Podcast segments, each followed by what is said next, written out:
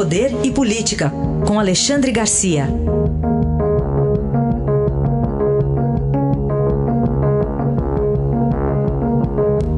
Alexandre, bom dia. Bom dia, Raíssa. Bom dia, Carolina. Oi, bom, bom dia. Vamos começar falando dessa relação difícil, parece, cada vez mais, do presidente Bolsonaro com os governadores. Um deles, até Ronaldo Caiado, antigo aliado, anunciou rompimento, Alexandre. Pois é, relação difícil numa hora difícil, né? Assim fica difícil, a gente poderia dizer. Interessante que na véspera, né, anteontem, a, a relação naquela teleconferência com os governadores do Nordeste, todos de oposição, foi amistosa. Depois, a conversa com o governador do principal estado do país né, é, não foi. Né? Isso que foi aliado em campanha. Na verdade, o governador Dória foi quem começou a crítica e aí o, e o presidente respondeu é, longamente, né? desencadeou aí um, um bate-boca. Né? Uh, na véspera, um aliado de primeira hora, um aliado importantíssimo, já tinha abandonado o presidente, o, o, governador Ronaldo Caiado, que é médico e discordou das medidas que o presidente havia proposto no, numa fala nacional. Né? Ontem os governadores se reúnem, convidam o, o presidente a liderar o, o processo, né? uh, liderar o processo e agir em parceria conosco e com os demais poderes. Só não compareceu a essa teleconferência o, o governador do Distrito Federal.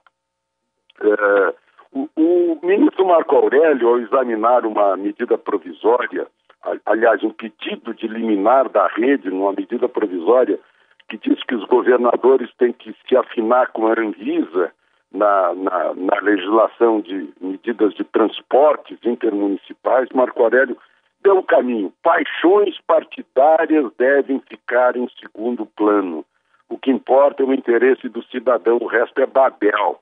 Então, nessa batela aí, né, eu acho que em nome do país, o Brasil não está acima de tudo, pois é, em nome do país, deveriam fazer um, uma, uma, uh, uma trégua. Né? Vamos combinar o seguinte: a gente volta a discutir as nossas divergências pessoais, partidárias, eleitorais, de preferências, quando terminar essa questão, quando terminar essa crise. Quando a crise terminar e nós tivermos vencido a crise do coronavírus e a crise econômica gerada pela crise sanitária, aí então nós voltamos a bater boca. Agora a gente se une para combater esses dois inimigos comuns, que é, que é o, o, o, coronavírus e a perspectiva de termos aí uma, uma depressão uh, calamitosa na economia. Deveriam fazer isso, né? Uhum. Pondo os interesses da população acima dos interesses pessoais deles. Né? Os prefeitos estão nervosos com a eleição municipal desse ano,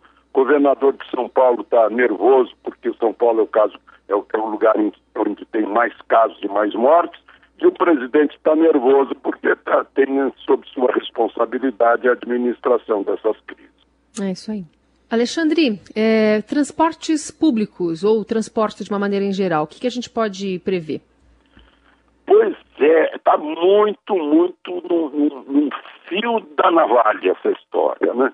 Os caminhoneiros estão tão muito preocupados porque ao longo das estradas, na lateral das estradas, encontram fechados os restaurantes, não conseguem comer, não conseguem tomar banho nos, em lugares que foram fechados, não conseguem é, é, consertar um pneu porque a borracharia está fechada, não conseguem fazer um conserto comprar uma peça porque onde fornecia uh, o, a correia do ventilador ou um conserto imediato no, no, no, na injeção do diesel está fechado. Né? Outra preocupação deles, estão tão temerosos uh, uh, para entrar em São Paulo. São Paulo tem um abastecimento de 12 mil toneladas por dia aí no, na, na, na, na CHGESP.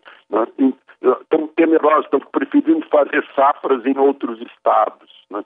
Então há uma série de, de questões aí que estão amarrando o transporte, e o transporte é fundamental, porque a comida não chega no apartamento de quem está de quarentena de bicicleta. Bicicleta é o trecho final.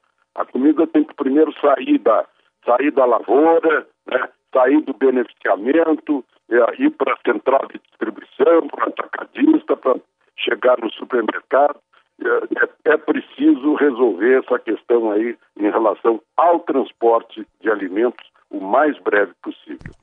E, Alexandre, em nível mundial, o que, que dá para ter de expectativa para essa reunião de hoje do G20, os 20 países mais ricos do mundo, o Brasil nela, inclusive, né? Pois é, está reunindo, vai reunir hoje o depoimento de cada um dos participantes dessa reunião. Vamos ver se desse depoimento sai uma, alguma coisa, porque a China teve uma solução, o Japão teve outra, todo mundo na rua no Japão, fez uma fez um, a quarentena vertical, só separou os, os uh, o grupo de risco, suspeitos.